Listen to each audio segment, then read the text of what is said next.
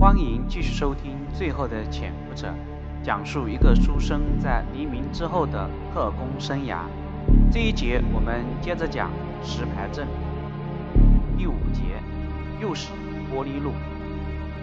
在石牌训练班待了一段时间，余生逐渐熟悉手下这些学员。他发现很多学员来这里的目的也不单纯，有的纯属就是没有事过来混口饭吃，有的人则一心想立下战功、建功立业，还有的人干脆就是思乡心切，希望借这种机会返回大陆，一去不复返。还有所有的学员都有一个共同的特点。在台湾都没有家。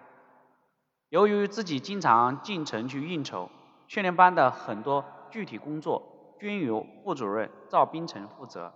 这是一个老牌军统特务，责任心强，但是苦于学员的素质不高，他很多时候也是巧妇难为无米之炊。而陈林自从开始单独带队之后，精神的状态也好了不少。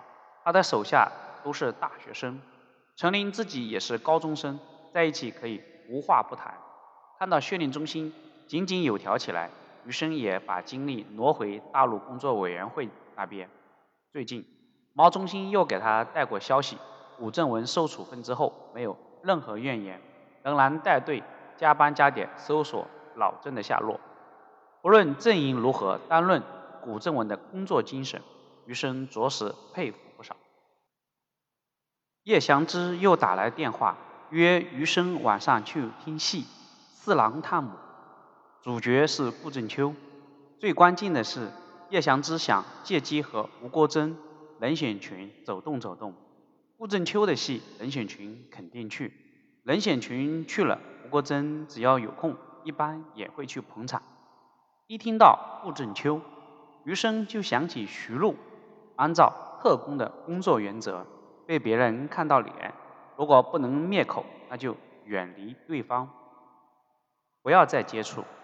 余生是不应该冒险去看戏的，但是他鬼使神差的还是答应了叶祥之。挂掉电话，余生拉开抽屉，又看到那根头发，然后他又想起林峰。天，怎么办？余生狠狠地搓揉着自己的脸，他不知道自己怎么了，该做什么了。最终，也许他根本不可能上场，或者上场了也不可能注意到台下的自己。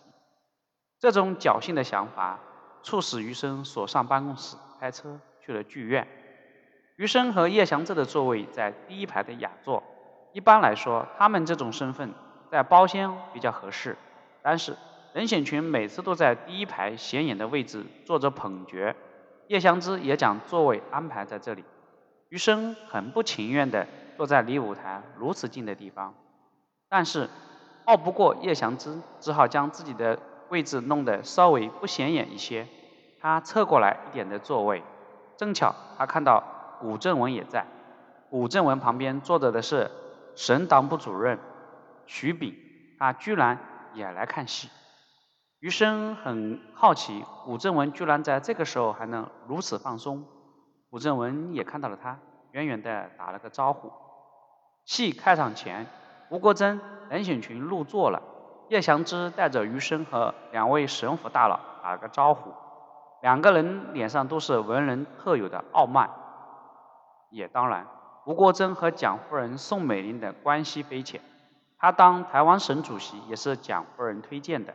加上美国政界的背景，台湾岛内他能看上的人还真不多。戏开场了，对有京剧，余门余生纯属门外汉。如果是电影，他还是挺喜欢看的。他努力的把京剧的演出想象成电影画面，好刺激自己不打瞌睡。顾真秋一登场，全场碰头，才掌声雷动，也有不少人纷纷看上任显群，人带着骄傲的表情，缓慢的拍着巴掌。好像这场戏的主角是他一样。吴国桢在旁边看到任显群的样子，也是抿着嘴笑起来。余生不关心顾正秋和任显群如何如何，他关心的是这场戏到底有没有徐璐。说来也奇怪，如果没有徐璐才是最安全的。但是余生也控制不住自己的心情，他的心情带着他努力的分辨每一个蛋卷是不是徐璐。终于，徐璐出场了，全场没有什么反应，这只是小角色而已。但是余生内心却不由自主地鼓起了掌，内心的波动让他的双手也拍了起来。看到余生不寻常的反应，叶翔之老有兴趣地看了台上，笑着。对余生说：“怎么看上了？”余生一下子惊醒了，他忙否认：“没有，没有，有点走神了。”叶翔之懂戏，不管余生的回答，这叫铁镜公主。回头问问是谁扮演的，给你介绍介绍。余生心里想说不要不要，但是嘴里就变成了也好也好。叶翔之呵呵一笑：“嗯。”你也三十而立了，应该过一过正常人的生活了。叶祥之真不是开玩笑。散场之后，他不分游说的拉着余生进入后台。余生死活不去。这个时候他是清醒的。如果当着叶祥之的面，徐璐说出那天晚上的事情，自己就真麻烦了。因为他看到古正文和许炳也去了后台。这个时候，理智完全战胜了自己的情感。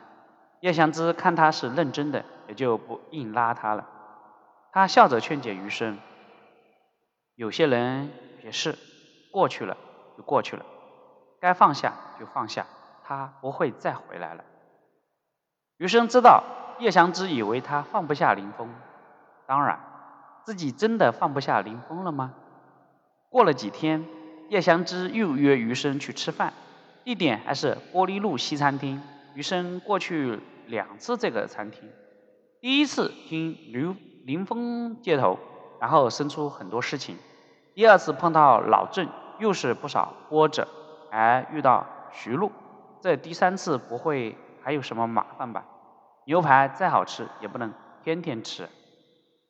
余生按照约定的时间来到玻璃路餐厅二楼，坐在叶祥之告诉他的位置上等他来。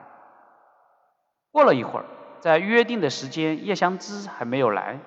倒是来了一位打扮摩登的女郎，她径直朝这个位置走来。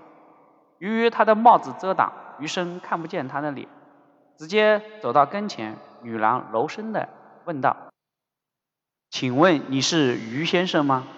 余生忙不迭答的问道：“我姓余，您是？”他抬头看到女郎，啊，是徐璐。徐璐标志性的咯咯咯的笑起来。我一上楼就认出你来了，怎么今天不姓林呢？余生不好意思的低下头，忽然看见徐璐还站着，自己赶紧站起来给徐璐拉开椅子。徐璐一高兴的坐下来，余生坐回自己位置，不知道该如何开口。徐璐先开口了：“余先生，你能给我解释一下那天晚上你为什么撒谎吗？”余生不知道该如何回答，只能简单的回答说：“这是纪律。”许璐轻轻的摇了摇头：“我知道你是军统的人，叶先生就是，所以你应该也是。但军统的人为什么还怕宪兵呢？”余生没有办法回答这个问题。如果是平时，他可以编很多理由糊弄一个小姑娘，还是没有问题的。但是今天他难以开口去撒谎。虽然这是他的必须课，他只能再一次的转移话题。对了，你怎么认识叶先生的？今天是他约的我，难道也是他约的你？徐璐爽快的告诉他：“不是，是我师姐说，有一个军统的大官通过人选群想介绍一个年轻有为的军官给我认识。这个叶先生连我的名字都不知道，只知道那天的铁镜公主。”我想这也不是什么坏事，就来了。这个答案让余生心情复杂，一方面觉得岳祥之确实为他着想，这点小细节都抓住不放；另一方面对徐璐这种态度，他觉得不开心，不知道为什么，那就是觉得不开心。徐璐看到余生心事重重，不禁笑道：“其实我早就猜到是你了。”余生抬头。早就猜到。好，这一节我们就讲到这里。许禄会告诉余生他为什么早就猜到吗？我们接着往下收听。